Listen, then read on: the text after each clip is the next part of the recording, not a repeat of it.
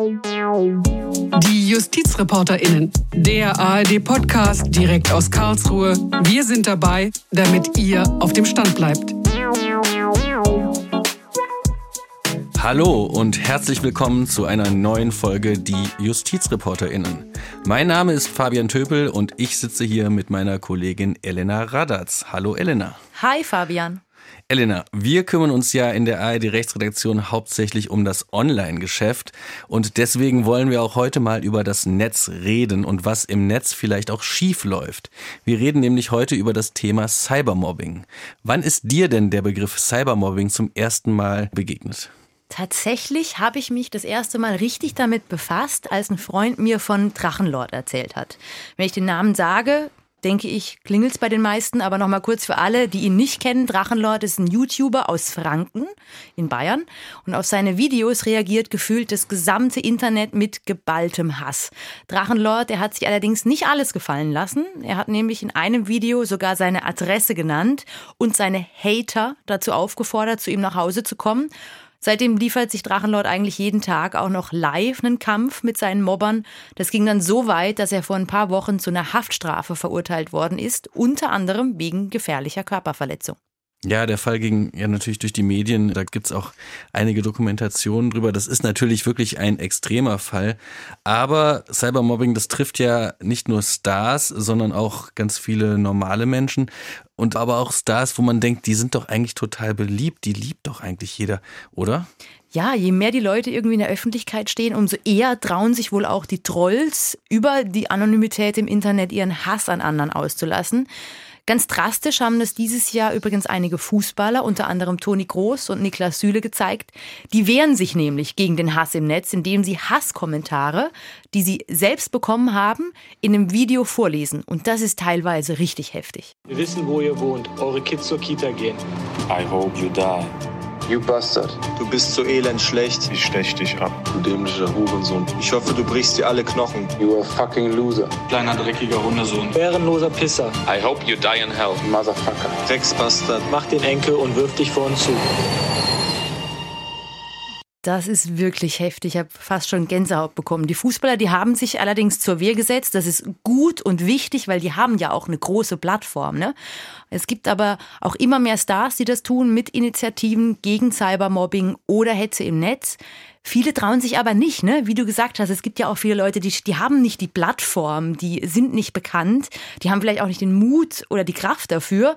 Das ist ein, sehr anstrengend. Ja. Und vor allem, es gibt auch ein relativ bekanntes Beispiel, nämlich Kassia Lehnhardt. Die war mal mit dem Fußballer Jerome Boateng zusammen und nach dem Ende der Beziehung ist es wirklich schmutzig geworden, nämlich die Fans des Fußballes, die haben die förmlich bombardiert mit Beleidigungen. Die hat sich im Februar dann tatsächlich umgebracht. Ja, und das ist, wenn man sich auf den Social-Media-Kanälen umschaut, leider nicht die einzige tragische Geschichte in Bezug auf Cybermobbing. Und wir sprechen aber nicht allein über das Thema, sondern auch mit einem Betroffenen, der jetzt versucht, auch anderen zu helfen. Peter Sommerhalter ist der Leiter der Prävention und Medienberatung beim Bündnis gegen Cybermobbing in Karlsruhe. Hallo, Herr Sommerhalter. Ja, hallo, grüße Sie. Herr Sommerhalter, wie sind Sie denn mit dem Thema Cybermobbing in Berührung gekommen? Wann haben Sie das erste Mal überhaupt diesen Begriff vielleicht auch gehört? Ui, der Begriff Cybermobbing ist natürlich schon lange durch Mobbing eigentlich geprägt und Mobbing ist ja letztendlich der Vorreiter für Cybermobbing meistens. Und ich habe schon in jungen Jahren in der Erwachsenenhilfe, wo ich mit jungen Menschen zusammengearbeitet habe, äh, eben Berührungspunkte mit dem Thema Mobbing gehabt. Ich bin selbst in der Schule Opfer gewesen von Mobbing, ich war auch Täter von Mobbing und später habe ich dann eben mich eingesetzt, Menschen zu helfen, die sowas abbekommen und dann war der Sprung zum Thema Cybermobbing mit den neuen Medien auch nur noch sehr, sehr klein. Wie unterscheidet sich denn Cybermobbing von normalem Mobbing im echten Leben? Hat das andere Auswirkungen auch auf die Menschen? Nein, die Auswirkungen sind eigentlich identisch, meistens beim Cybermobbing noch schlimmer weil Cybermobbing eben äh, nicht endet. Es gibt keinen sicheren Raum. Also wenn ich im Beispiel von der Schule von damals bleibe, ich hätte mit einem anderen Bus früher oder später kommen können, einen anderen Weg zur Schule nehmen, ich hätte meinen Täter aus dem Weg gehen können. Und spätestens, wenn ich zu Hause war, mein großer Bruder neben mir stand und der Hund, hätte niemand getraut, mich da irgendwie fertig zu machen. Aber im Internet, im Cyberspace gibt es diesen sicheren Raum nicht. Ja, also ich bringe das immer sehr gerne als Beispiel auch für die Eltern, dass eben solche bedrohlichen Nachrichten, Morddrohungen, schlimme Bilder und ähnliches auf das Handy der Kinder gelangen, durch die Haustür, am Wohnzimmer der Eltern vorbei, durch den Flur, durch die Kinderzimmertür bis unter die Bettdecke der Kinder. Ähm, das ist der Weg, den Cybermobbing nehmen kann. Da gibt es keinen Ausweg. Ja. Welche Tipps geben Sie denn dann Betroffenen oder halt auch vor allen Dingen Eltern, die da vielleicht Angst haben, dass äh, ihr Kind gemobbt wird oder vielleicht auch davon schon erfahren haben? Was können die ähm, am besten tun?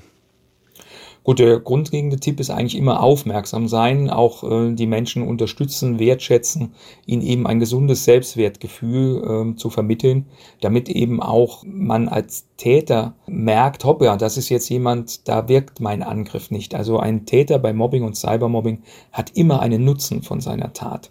Ja, ich nenne das die sogenannte Ego-Tankstelle. Also er kann jemand anders klein machen und sich dann selber größer fühlen. Wenn man merkt, das Ziel ist kein gutes Ziel, also da hat man keine Nutzen davon, dann lässt man die Person auch relativ schnell wieder in Ruhe. Das ist also für uns auch die Arbeit in der Prävention, Menschen stark zu machen für diese Sachen, aber auch zu sensibilisieren, hinzuschauen, dass auch wenn sie bemerken, dass es anderen geschieht, dass man nicht tatenlos wegschaut, sondern aktiv wird. Sie haben es ja gerade schon gesagt, Sie selbst wurden auch Mobbingopfer schon in der Schule. Heute ist es natürlich, hat fast jeder Zwölfjährige schon ein Smartphone und ist in Social-Media-Kanälen unterwegs. Wie kann man dem Problem denn begegnen an den Schulen? Also wir vom Bündnis gegen Cybermobbing haben ein eigenes Zertifikat für Schulen entwickelt. Im Zuge dessen schulen wir die Lehrer, die Eltern und die Schüler zu dieser Thematik, lassen auch die Schule selbst mit den Schülern etwas erarbeiten, was die Schüler dann ihren Eltern zu dieser Thematik vortragen. Also wir setzen da ganz klar auf die Sensibilisierung, auf die Prävention eben klar zu machen, das kann immer und überall geschehen. Also dass Mobbing irgendwann nicht mehr geschieht oder Cybermobbing, das ist, glaube ich, utopisch. Aber wir möchten die Zeit, bis jemand reagiert und jemand zur Seite steht, möglichst kurz halten. Und das funktioniert nur, wenn möglichst viele Menschen sehr sensibel sind und eben auch sehen, was rund um sie geschieht und eben nicht wegschauen. Was würden Sie denn sagen, wie hat der Rechtsstaat denn auf dieses Phänomen reagiert? Bisher richtig oder muss da einiges noch getan werden? Also der Rechtsstaat in meinen Augen hat zwar ausreichende sogenannte Auffangtatbestände, also übrige Nachrede, Beleidigung, Bedrohung oder ähnliches sind alles heute schon Straftaten, aber sie werden gerade im Bereich Cybermobbing eben viel zu selten angewandt, weil man auch sehr häufig eben der Täter gar nicht habhaft werden kann.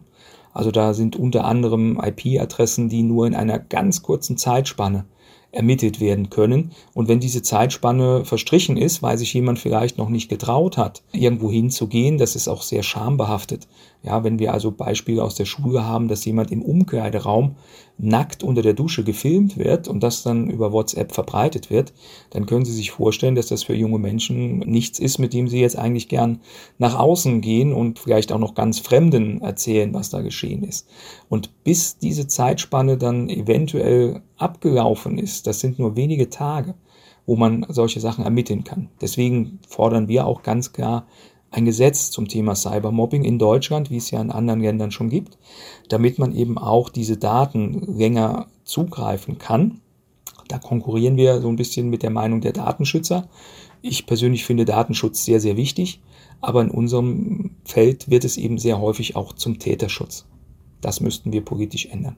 Sie haben gerade schon angesprochen, in anderen Ländern gibt es Dinge, die wir da lernen können von anderen Ländern, die da vielleicht schon ein bisschen weiter sind?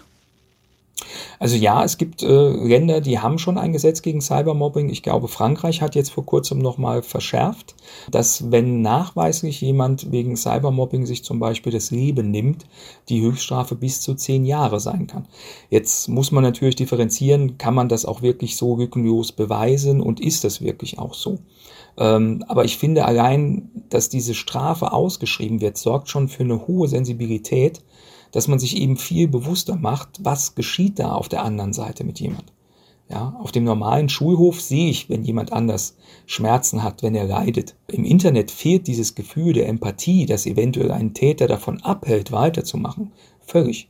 Weil sie sehen ja ihr Gegenüber nicht. Der hat vielleicht immer noch dasselbe lachende Profilbild und sie können weiter auf diesen Menschen einschlagen, eintreten, verbal und sehen gar nicht, dass er eigentlich schon längst am Boden liegt. Jetzt sind die Täter vielleicht auch teilweise noch jugendlich. Wie geht man denn richtig damit um mit den Strafen? Also es wird ja auch oft, gab es jetzt so Fälle an Gerichten, wo Leute wegen rassistischer Äußerungen vielleicht ihren Job verloren haben. Da ist, stellt sich für mich immer die Frage, ist das der richtige Weg, sie komplett zu isolieren und wie kommt man dann wieder an sie ran? Also radikalisieren sich die Leute nicht dann teilweise noch mehr? Wie geht man mit den Tätern um? Also was schlagen Sie da vor? Wenn wir im Bereich der Jugendlichen sind, ist natürlich da für mich auch, dass ein nicht gewünschtes Verhalten letztendlich eine Konsequenz haben muss. Ich glaube nicht, dass man junge Menschen, die jetzt in einem WhatsApp-Verlauf irgendwelche Bilder mit Nazi-Symbolen oder ähnliches posten, äh, deswegen einsperren sollte. Ich glaube, denen sollte man viel eher bewusst machen, was sie dort posten, was mit diesen Signalen zusammenhängt. Also das ist auch ein Fall aus der Schule meiner Tochter. Da haben sich Schüler in der achten Klasse in der WhatsApp-Klassengruppe Gruppe mit äh, Heil Hitler, ich grüße die Klassengruppe begrüßt und eben auch Filmausschnitten aus Schindlers Liste und ähnlichem völlig aus dem Zusammenhang gerissen und hatten keinerlei äh, Rechtsbewusstsein, dass das eben nicht in Ordnung wäre. Im Gegenteil, die Argumentation, als ich dann einige Mal angesprochen habe, war sogar, na natürlich darf man das, sonst wäre es ja im Internet nicht frei verfügbar ja, also die, die Nazi-Symbolik und ähnliches. Da ist kein Schuldbewusstsein und das waren mit Sicherheit keine Rechtsradikalen. Aber man müsste sie einfach aufklären, dass eben eine gewisse Netiquette auch gerade im Netz eben gilt und wenn es wirklich jemand ganz bewusst macht, dass er also Menschen ausgrenzt, tyrannisiert, ähm, aufruft zum Hass, wir haben ja aktuell auch Beispiele, wo mit Fackeln zu Häusern von äh, Politikern gezogen wird. Ähm, das ist, darf natürlich nicht sein. Das wird übers Netz aber eben auch koordiniert und möglich gemacht. Da müssten wir tatsächlich erstmal dafür sorgen, dass wir die Täter erwischen, dass wir also wissen, wer spricht diese Sachen ab, dass man sich dann und dann dort trifft, dass man dorthin geht. Das funktioniert sehr häufig über Kanäle, die eben nicht wirklich von unserer Justiz äh, kontrolliert und eingesehen werden können. Und dann aber auch zu sagen, wer so etwas verbreitet, das finde ich absolut richtig, dass er auch eine Konsequenz dafür erfährt.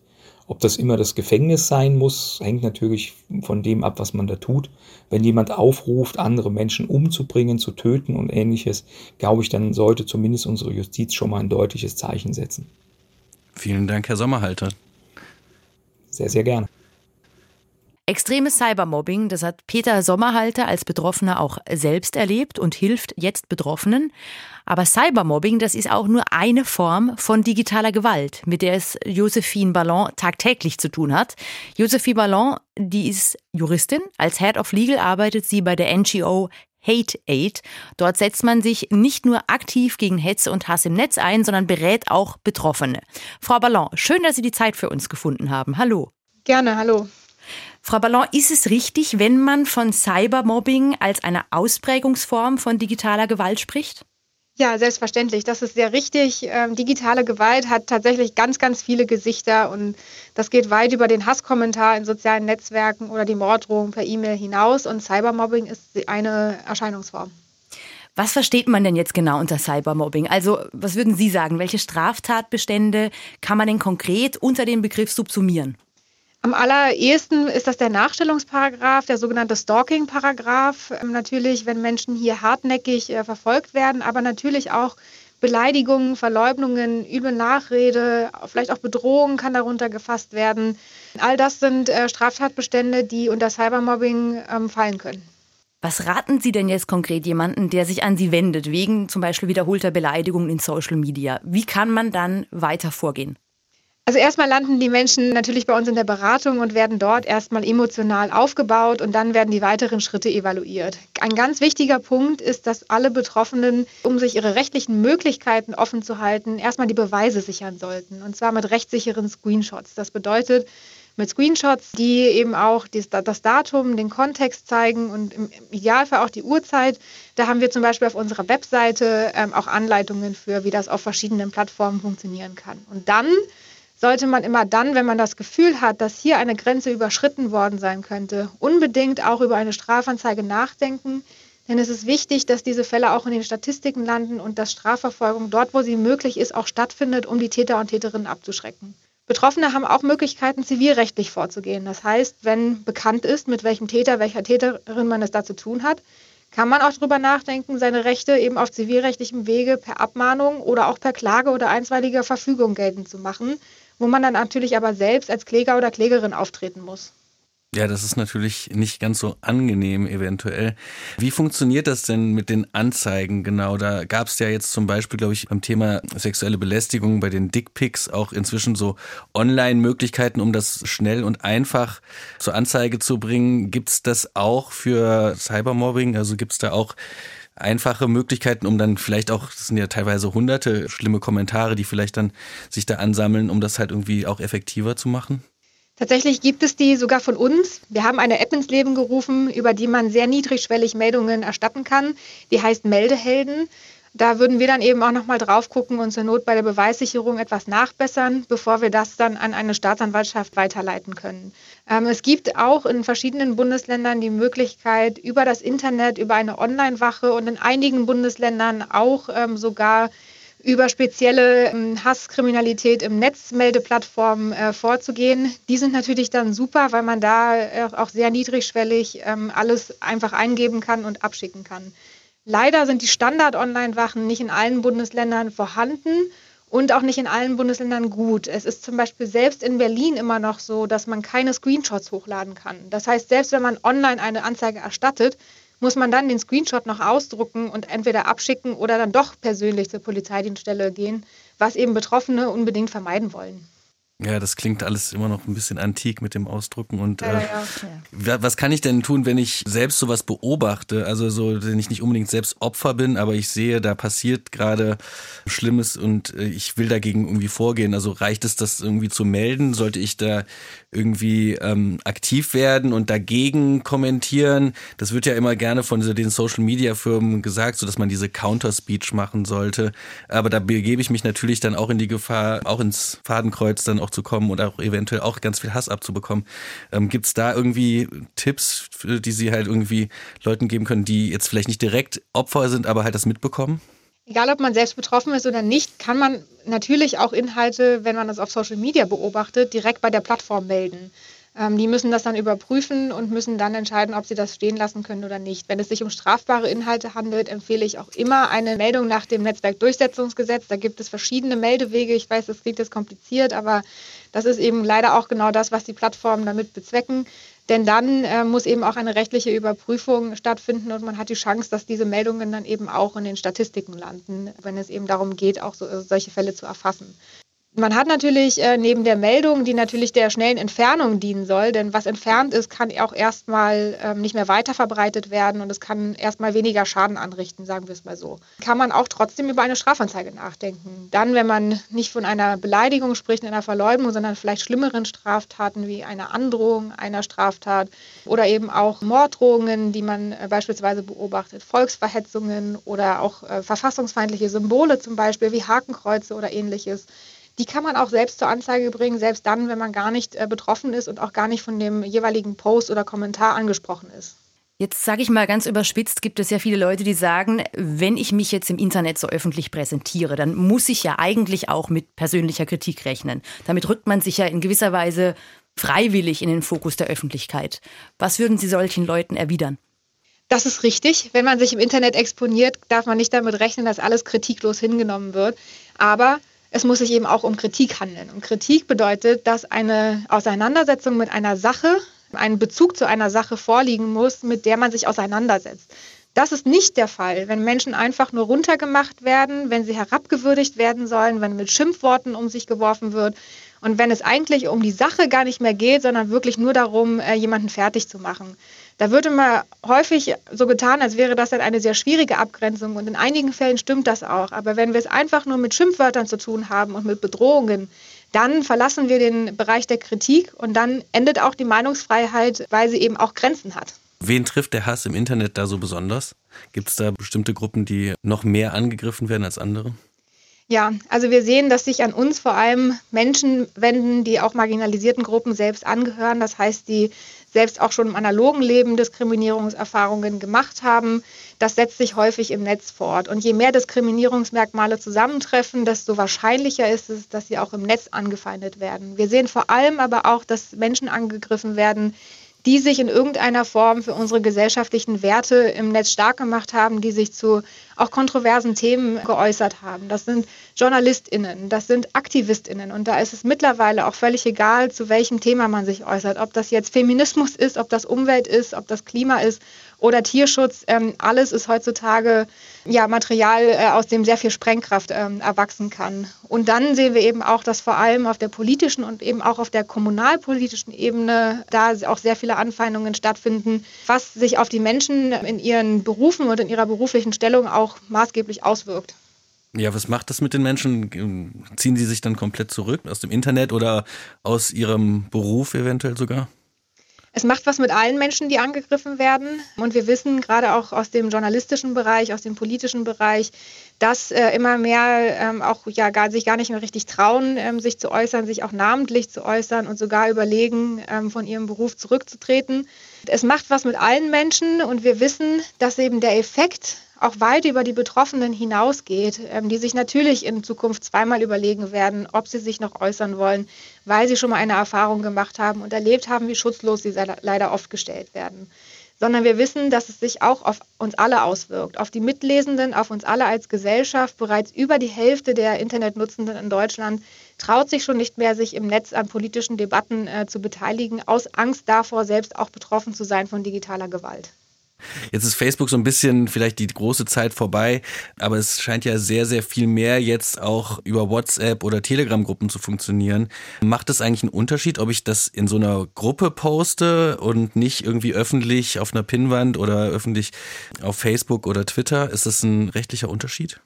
Ja, es macht einen Unterschied, denn natürlich unterliegen soziale Netzwerke anderen Regeln als ja, Mittel der Individualkommunikation, heißt das dann. Das heißt, wenn ich jetzt mich in einem WhatsApp-Chat äh, mit ja, einer Person oder ein paar anderen Personen austausche, ist das was ganz anderes, als wenn ich etwas auf Facebook poste oder einen öffentlichen Kommentar da hineinstelle. Das ist natürlich rechtlich auch so, dass das Netzwerkdurchsetzungsgesetz, was ja ein, ein Versuch ist in Deutschland, eben diese Social-Media-Plattform auch einer Regulierung zu unterwerfen, wie sie mit illegalen Inhalten umgehen müssen, die ihnen gemeldet werden, das gilt nur auf sozialen Netzwerken und eben nicht in solchen Messenger-Diensten.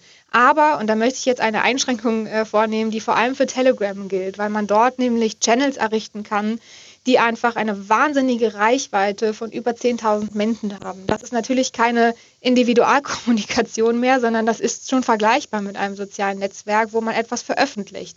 Und deswegen wäre es wünschenswert, wenn das Netzwerkdurchsetzungsgesetz auch dort durchgesetzt werden könnte. Und wir wissen auch, dass die zuständige Aufsichtsbehörde, das Bundesamt für Justiz, das bereits versucht hat, weil die offensichtlich mittlerweile auch zu dem Schluss gekommen sind, dass das keine Individualkommunikation mehr sein kann. Sie haben es versucht, Leider sitzt Telegram in Dubai, beziehungsweise es gibt einen Briefkasten in Dubai. Was ansonsten da ist, das weiß man nicht so genau. Und es ist leider so, dass diese Briefe vom Bundesamt für Justiz nicht beantwortet wurden. Weder die, die die Einrichtung äh, von konkreten Meldewegen für illegale Inhalte verlangt haben, noch der Brief, in dem ähm, offenbar auch schon ein Bußgeld verlangt wurde. Gerade Telegram, da wurde ja jetzt auch bekannt in den letzten Tagen, dass es da Mordaufrufe gab gegen den sächsischen Ministerpräsidenten unter anderem. Was kann man denn dann wirklich dagegen tun? Also müsste man Telegram in Deutschland abschalten oder wie würde das funktionieren, wenn die sich wirklich gar nicht an die Regeln hier halten? Das ist eine sehr gute Frage und leider hat noch keiner eine richtige Antwort darauf gefunden. Die Wahrheit ist, dass auf Telegram alle möglichen illegalen Inhalte verbreitet werden und dass eben vor allem auch solche Bedrohungen dort die ganze Zeit passieren dass man aber eigentlich den Dienst bisher gewähren lässt, weil es offensichtlich weder eine rechtliche Handhabe gegen solche Drittanbieter wie zum Beispiel den Hosting-Anbieter oder Zahlungsanbieter äh, gibt, was bei Telegram auch mit zweifelhaften Erfolgsaussichten verbunden wäre, weil die keine bekannten zum Beispiel Konten oder ähnliches äh, in der EU haben, wo man ran könnte. Abgesehen davon, dass die rechtliche Grundlage offenbar nicht vorhanden ist. Und leider ist es auch in der europäischen Gesetzgebung so, dass da bisher keine zufriedenstellenden Antworten gefunden wurden, wie man damit umgeht. Die einzige tatsächlich etwas wirksame Aktion, die etwas ja einen spürbaren Effekt hatte, war, dass irgendwann die App Stores von Google und von Apple gesagt haben, wir ähm, wollen jetzt den Kanal von Attila Hildmann nicht mehr weiter verbreiten. Und dann war der eben über die App nicht mehr aufrufbar, aber über den Browser noch natürlich.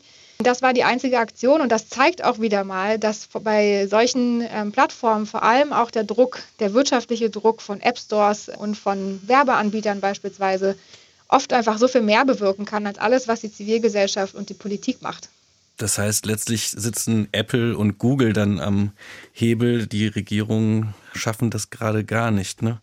Nicht so richtig. Ja, Letzte Woche ähm, wurde auch bekannt, die EU-Kommission hat gegen drei Länder ein Vertragsverletzungsverfahren eröffnet, unter anderem auch Deutschland, weil sie gesagt haben, Deutschland würde die EU-Vorschriften zur strafrechtlichen Bekämpfung von Rassismus und Fremdenfeindlichkeit nicht vollständig oder korrekt in nationales Recht umsetzen.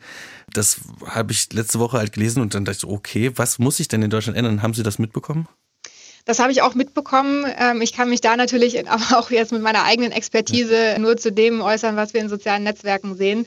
Das ist allerdings ein sehr interessanter Vorgang, wenn man eben auch bedenkt, dass natürlich wir in Deutschland andere Zustände haben als beispielsweise in Polen oder in Ungarn. Aber auch Deutschland äh, muss sich an die von der EU gesetzten Regeln halten. Was würden Sie sich denn konkret, sage ich jetzt mal, von der Politik oder vielleicht auch von der Justiz wünschen? Was muss sich denn ändern, damit man besser insgesamt nicht nur gegen Cybermobbing, sondern gegen digitale Gewalt vorgehen kann? Es hat sich viel getan, das muss man fairerweise sagen. Im letzten Jahr hat die, ähm, ja, die, jetzt ehemalige Bundesregierung viele Maßnahmen unternommen, um vor allem im strafrechtlichen Bereich nachzubessern. Es wurden einige Gesetzeslücken geschlossen. Zum Beispiel ist jetzt die Billigung einer Vergewaltigung auch unter Strafe gestellt. Und auch die Androhung von noch nicht begangenen Straftaten ist jetzt, wenn sie im Internet getätigt wird, eine Straftat. Das sind Punkte, wo wir eben häufig gesehen haben, dass die im Internet als Strafbarkeitslücken erkannt und massenhaft missbraucht wurden. Auch das Erstellen von Feindeslisten kann jetzt strafbar sein, von solchen ähm, Listen, auf denen man seine politischen Gegner sammelt und ihnen den Tod wünscht oder ähnliches. Das ist eine positive Entwicklung. Allerdings haben wir leider immer noch ein massives Defizit, wenn es um die Durchsetzung im strafrechtlichen Bereich geht. Das liegt einerseits daran, dass es wahnsinnig schwer ist, die Täter und Täterinnen zu identifizieren. Und da kann es auch keine einfache nationale Lösung geben, weil die Social-Media-Plattformen, über die wir häufig reden, die haben ihren Sitz nicht in Deutschland, sondern die haben den im europäischen Ausland, zum Beispiel in Irland. Oder wenn wir über pornografische Plattformen sprechen, dann zum Beispiel in Zypern. Und da brauchen wir eine europäische Lösung, um effektive Ermittlungen zu gewährleisten, die es ermöglichen, dass Strafverfolgungsbehörden nicht auf den guten Willen von Plattformen angewiesen sind, die sehr willkürlich entscheiden, wann sie kooperieren und wann nicht. Ähm, und etwas, was ich auch an die nationale Strafverfolgung und an den Gesetzgeber richten kann, ist natürlich, dass wir einerseits überdenken sollten, wofür gilt das Netzwerkdurchsetzungsgesetz? Sollte das wirklich nur für Facebook äh, gelten und für Instagram und für Twitter? Oder nicht auch für andere Plattformen, beispielsweise Berufsnetzwerke oder für Gaming-Plattformen oder eben Dienste wie Telegram und wie können wir das Ganze durchsetzen. Und wir müssen Beleidigungsdelikte, Verleumdungen, die im Netz begangen werden, endlich ernster nehmen. Das ist auch etwas, was schon im Gange ist, was aber leider noch nicht zu allen durchgedrungen ist, dass eben eine Beleidigung, die im Netz stattfindet, auf einem sozialen Netzwerk, nicht mit einer Beleidigung am Straßenrand oder am Gartenzaun vergleichbar ist. Denn sie hat einfach viel gravierendere Auswirkungen und das nicht nur auf die Betroffenen, mhm. sondern auf uns alle als Gesellschaft. Und deswegen muss sie auch verfolgt werden und kann nicht andauernd auf den Privatklageweg verwiesen werden oder mangels öffentlichen Interesses eingestellt werden. Jetzt hatten wir heute in Karlsruhe, da waren auch Kollegen von uns am Bundesgerichtshof, die Verhandlungen zu Klarnamenpflicht mhm. auf Social Media. Was würden Sie sagen? Könnte das helfen? Eine Klarnamenpflicht in diesem Sinne halten wir tatsächlich nicht für die richtige Lösung, denn äh, sie kann auch sehr gefährliche Auswirkungen haben. Es gibt einfach legitime Gründe, warum man nicht im Internet mit seinem vollständigen Namen auftreten möchte. Allerdings ist es natürlich eine Tatsache, dass äh, das größte Problem bei der Strafverfolgung nach wie vor die Identifizierung ist. Deswegen setzen wir uns schon seit längerem dafür ein, dass man statt einer Klarnamenpflicht vielleicht lieber über eine Identifizierungspflicht nachdenken sollte. Denn selbst wenn eine Klarnamenpflicht durch die Netzwerke angeordnet wird, dann kann sie ja nicht überprüft werden. Es kann nur überprüft werden, ob ich mich Mickey Maus nenne, was wahrscheinlich nicht mein richtiger Name ist. Aber wenn ich mich Klaus Müller nenne, dann kann es immer noch sein, ähm, dass das der richtige Name ist. Und es kann nicht überprüft werden, denn es findet keine Verifizierung von Daten statt. Nicht von Telefonnummern, höchstens vielleicht noch von E-Mail-Adressen. Aber die kann man sich auch, ja, wenn man möchte, zuhauf mit erfundenen Daten anlegen. Deswegen plädieren wir für eine Identifizierungspflicht, die dafür sorgt, dass Menschen nicht mit ihrem Klarnamen auftreten müssen öffentlich. Aber dann, wenn schwere Straftaten begangen werden, hätten so die Strafverfolgungsbehörden die Möglichkeit, ja, tatsächlich dahinter zu kommen, um wen es sich handelt. Wir haben Fälle erlebt, da wurden Auskünfte erstattet, die wir sehr mühselig zivilrechtlich geltend gemacht haben mit den Betroffenen. im Rahmen unserer Prozesskostenfinanzierung. Und dann wurden da Daten beauskunftet, mit denen konnte man überhaupt gar nichts anfangen. Uns wurde gesagt, ein Name würde nicht vorliegen, man hätte ja eine Telefonnummer, aber was soll man damit als Privatperson? Da kann man dann nur hoffen, dass die Staatsanwaltschaft damit was anfangen kann. Frau Ballon, vielen lieben Dank, dass Sie sich die Zeit für uns genommen haben und uns so Gerne. ausführlich in dieses Thema eingeführt haben. Gerne. Ja, Elena, du hast es gerade schon gesagt, heute in Karlsruhe am BGH, da ging es auch um das Thema Klarnamenpflicht und da wurde verhandelt. Und unsere Referendarin Hanna Eberhardt, die war für uns da. Hanna, um was ging es denn in dem Fall genau? Also es ging um zwei Facebook-Nutzer, die wollten erreichen, dass sie auf Facebook unter einem Pseudonym auftreten können. Facebook hat aktuell in seinen Nutzungsbedingungen stehen, dass jeder, der ein Konto einrichten will, auch seinen richtigen Namen angeben muss. Und äh, das soll auch unter anderem davor schützen, dass man eben Betroffener von solchen Hassreden wird. Ähm, weil dann eben die Leute, die da was posten, sich nicht mehr hinter ihrer Anonymität verstecken können. Die ähm, zwei Kläger, die haben aber Angst, dass sie von Shitstorm da betroffen werden, wenn sie zum Beispiel eine Mindermeinung äußern. Und ihr Rechtsanwalt Christian Stahl, der findet auch, dass eine Klarnamenpflicht überhaupt nicht notwendig ist, um vor Hassrede zu schützen. Und wenn es wirklich mal um eine Äußerung geht, die zum Beispiel gegen Strafrecht verstößt oder ähnliches, dann ist es ja eine Frage der Täteridentifikation. Aber dafür brauche ich nicht den Klarnamen im Internet, sondern dafür hat Facebook ja die Kontaktdaten der Nutzer oder kann sie erheben und dann den Staatsanwaltschaften zur Verfügung stellen. Man konnte in der Verhandlung so ein bisschen heraushören, dass der Bundesgerichtshof die Nutzungsbedingungen von Facebook vermutlich für unwirksam hält. Denn nach dem deutschen Telemediengesetz muss ein Dienstanbieter wie Facebook es den Nutzern ermöglichen, auch unter einem Pseudonym aufzutreten, soweit das für ihn als Anbieter zumutbar ist. Aber was ganz wichtig ist, in beiden Fällen ging es noch um die alte Rechtslage und die alten Nutzungsbedingungen von Facebook. Inzwischen, seit 2018, gilt nämlich die Europäische Datenschutzgrundverordnung und da ist eben kein Recht auf ein Pseudonym vorgesehen. Deswegen, wer sich erst nach Inkrafttreten der Datenschutzgrundverordnung angemeldet hat bei Facebook, für den gilt womöglich schon wieder was ganz anderes, als der BGH jetzt noch entscheiden wird. Und ein Urteil wird voraussichtlich Ende Januar kommen. Okay, wir sind gespannt und bleiben da auf jeden Fall am Ball. Danke, Hanna. Elena, was sagst du denn jetzt dazu? Kriegen wir das Problem noch irgendwie in den Griff oder kapitulieren wir komplett vor dem Hass und ziehen uns irgendwie zurück und überlassen einfach das Internet den Hatern und äh, Gewaltandrohern? Ja, was ich vor allem daraus mitnehme, ist, dass man irgendwie auch jeder einzelne von uns sensibilisiert sein sollte gegenüber Cybermobbing. Also, dass man vielleicht auch viel früher eingreifen sollte selbst. Wie häufig bin ich jetzt in sozialen Medien, vornehmlich muss ich ehrlicherweise sagen, auf Facebook, auf öffentlichen Seiten, auf irgendwelche Kommentare gestoßen, wo Leute tatsächlich fertig gemacht worden sind für ihre Meinung, da nehme ich mir tatsächlich vor, dass ich mich da häufiger einmische, weil häufig denkt man sich, okay, ist ja eigentlich nicht meine Baustelle oder ich möchte mich da nicht irgendwie in den Shitstorm mit reinbegeben, aber eigentlich sollte jeder von uns da klar Meinung beziehen und sich vielleicht auch jemanden, der gerade Opfer wird von Cybermobbing, anschließen und einfach klar auch seinen Standpunkt mitvertreten und sich zur Wehr setzen gegenüber den ganzen Hatern.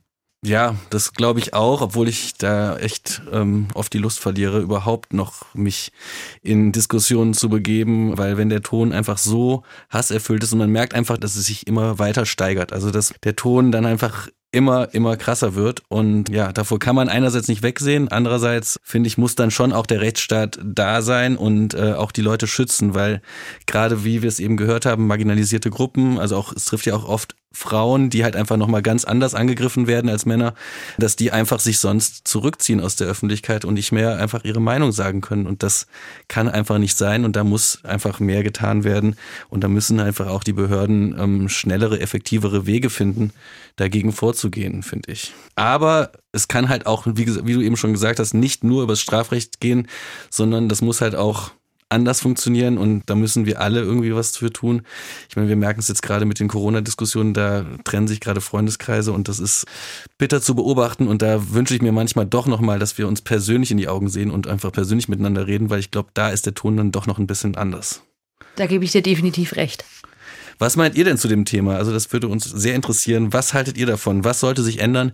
Und wie können wir diesem Problem irgendwie über rechtliche oder halt gesellschaftliche äh, Wege irgendwie gerecht werden? Das würde uns auf jeden Fall interessieren. Schreibt uns gerne eine E-Mail an justizreporterin.swr.de oder auf, auf unserer Facebook-Seite, damit da nicht nur Hass, sondern auch konstruktive Kritik genau. kommt. Wir freuen uns, ja, wir freuen uns auf jeden Fall immer über Feedback und wir greifen auch immer gerne Themen auf, die ihr uns schreibt. Da kamen schon wirklich tolle Sachen rum. Und nächste Woche, da sprechen wir auch über ein ganz spannendes Thema, oder Elena? Ja, tatsächlich geht es nächste Woche nämlich in den Justizreporterin über den Fall von André E., einem der Mithelfer der NSU. Und der BGH verkündet dann sein Urteil. Und wir sind da für euch dabei und berichten in der nächsten Folge über dieses Urteil. Genau, und das war's für diese Woche. Also danke Elena, danke Hanna. Danke Gerne. Fabian. Und, und danke an unsere Gäste. Wir sagen Tschüss und bis nächste Woche. Ciao.